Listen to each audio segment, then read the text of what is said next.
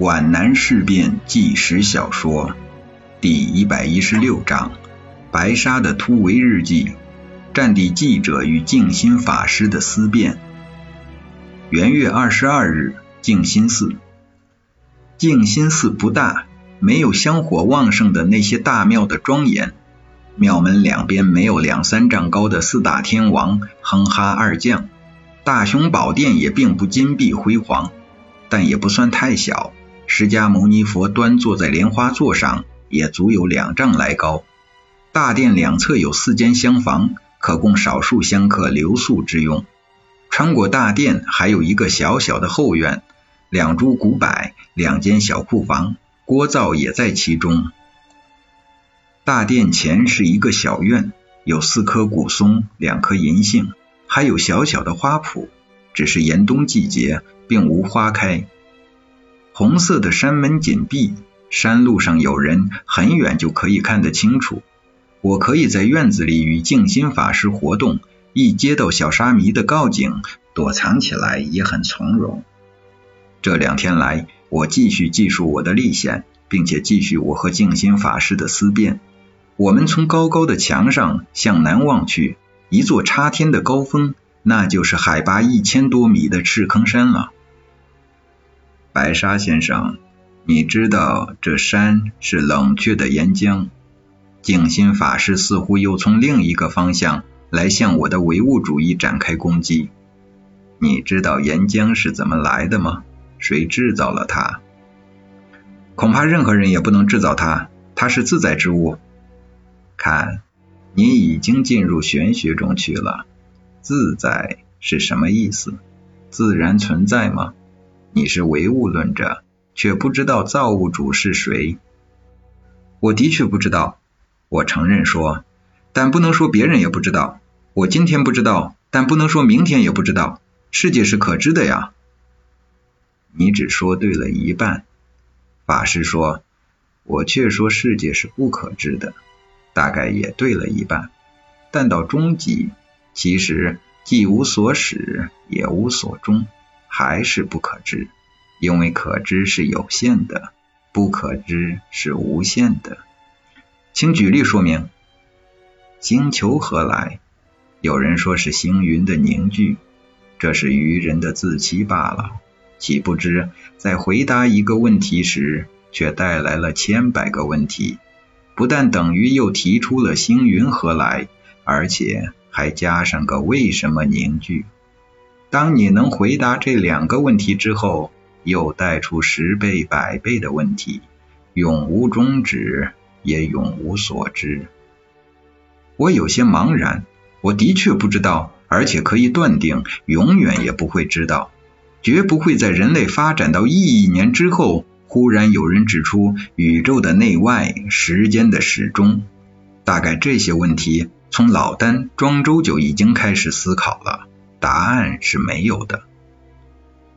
有的书上说宗教是剥削者，大概你也这样认为，只是不愿直说而已。我大为惊骇，静心和尚竟敢这样直言不讳。我不想隐瞒自己的观点，点头首肯。那是因为我们吃穿住用是来自施主的布施，不管是来自穷人或富人。那么乞丐也是剥削者了，他也是靠布施生活。僧侣谋求布施，还需要付出自己的说教，给施主带来宽慰。而乞丐能给施主什么报酬呢？可是你说的那种宽慰，我忍不住打断他。不过是一种麻醉。静心捻着念珠的手忽然碰了碰酒壶。你不觉得麻醉是必须的吗？酒是好是坏？一醉解千愁，三杯万事和。这不是麻醉之功吗？安眠药不是麻醉吗？没有麻醉剂能止痛开刀吗？人生得意的时候，并不需要宗教。可是。得意的时候太少了，人在苦难中，他的心才倾向宗教。我不也是因为遭受到种种不幸而皈依宗教的吗？宗教可以纯净人的心灵，抚慰人的痛苦，僧侣是仆人，而不是剥削者。用谎言来，人有时是需要受骗的。那些爱听吹捧的人，不是需要别人的谎言来满足自己的虚荣吗？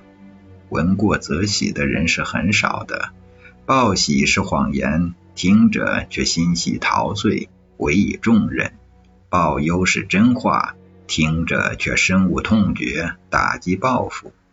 一个患不治之症的人，医生用。你以无药可救的真话直告好呢，还是用你会好起来的谎言骗他好呢？法师用自信的目光注视着我，我觉得他把什么东西弄混了、弄乱了，在用诡辩的搅棒搅浑水。我并不想诡辩，法师好像看透了我的思路。我说的并不全是宗教。因为宗教千支万派，并不一样，而我静心是按照我的理念来认识宗教的。宗教有好有不好。你看，世界如果单纯到像他，他扬手指了指白垩墙，我说是白的，你绝不会反对。他又悄悄挥墨金不换说，我说是黑的，你也绝不会反驳。你来，他把我拉到窗口。指向山野，我说那是青色的，你一定不赞成，你一定说是黄色的，我也不赞成。反正它是五颜十色的，各执一端，就会争论不休。这是不是一种挑合？这是不是中庸？我很迷惑。他有十四年的面壁苦思，我没有这方面的积累和准备，自知所学甚少。我说这些。似乎和我们谈论的无关啊！宗教只是特定历史条件下的产物，待到人们的科学文化更为发达的时候，就会消亡。你是既对又错了。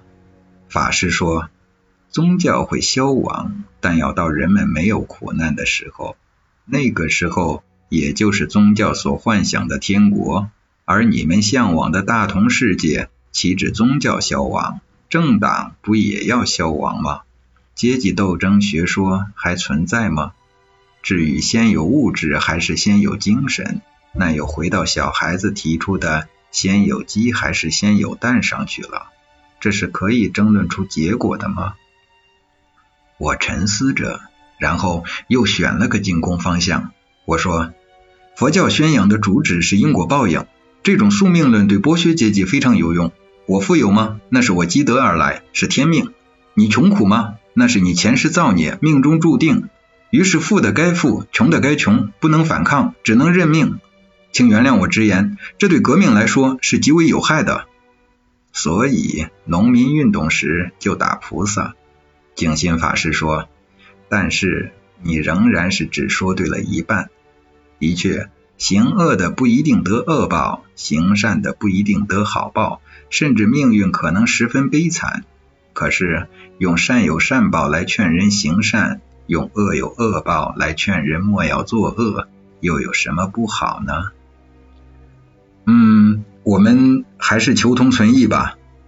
我不想与他争辩下去，因为我想起报社工作人员的一次测验，题目是：你读过几本马列主义的书？评述马列主义的三个来源。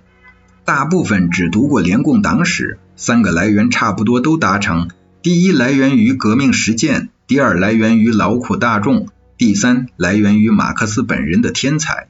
当然，也有少数提到黑格尔、费尔巴哈。当答案一公布，尽皆骇然。老乔竟然跳起来说答案错了，说真理绝不会从谬误中来，甚至对错误的外壳里有没有正确的内核大争大吵了一番。后来请向英同志做政治理论报告。他主要是讲联共党史，在那时，我以为在皖南新四军中真正懂得马列的就只有项英，现在想来，他未必真懂。应该求异存同，景心说，一样不一样？求异则活，求同则死。我同意，没有矛盾就没有发展。你看，静心笑了，我们殊途同归。本章中提到的马克思主义的三个思想来源是德国古典哲学、英国古典政治经济学和19世纪法国及英国的空想社会主义学说。它由马克思主义哲学、马克思主义政治经济学和科学社会主义三大部分构成，是马克思、恩格斯在批判的继承和吸收人类关于自然科学、思维科学、社会科学优秀成果的基础上。于19世纪40年代创立的联共部党史简明教程是一部独具风格的党史著作，是在1938年联共部中央特设委员会在党内个人崇拜盛行的情况下编撰出版的。从指导思想上来看，贯穿全书的一条主线是，在俄国工人阶级内部只有一个政党，即布尔什维克党；一个主义，即列宁主义；一个领袖。先是列宁，后是斯大林。本书在思想方面存在个人崇拜思想、路线中心思想、大党主义思想、五种社会形态单线直进说等不足之处。